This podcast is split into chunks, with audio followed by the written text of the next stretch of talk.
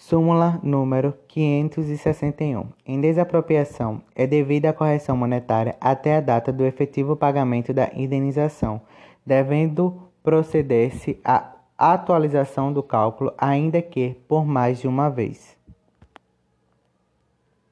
Súmula número 562. Na indenização de danos materiais decorrentes de ato ilícito, cabe a atualização de seu valor utilizando-se para esse fim, dentre outros critérios, dos índices de correção monetária. Súmula número 564. A ausência de fundamentação do despacho de recebimento de denúncia por, por crime falimentar enseja nulidade processual, salvo se já houver sentença condenatória.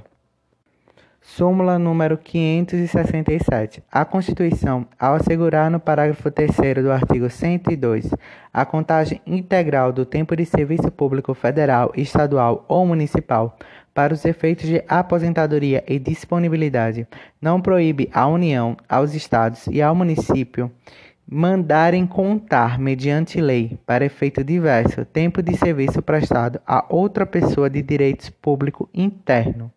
Comentários da súmula. O artigo 102, parágrafo 3 mencionado pela súmula é o atual artigo 40, parágrafo 9 da Constituição Federal, que diz que o tempo de serviço de contribuição federal, estadual ou municipal será contado para efeito de aposentadoria e o tempo de serviço correspondente para efeito de disponibilidade. Súmula número 573.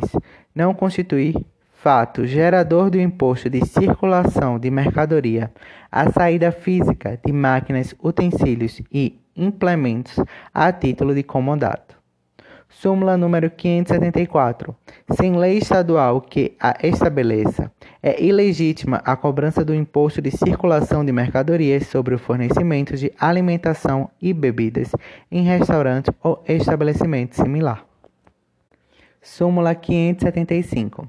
A mercadoria importada de países signatários do GATT ou membro da ALAC estende-se a isenção do imposto de circulação de mercadorias concedida a similar nacional.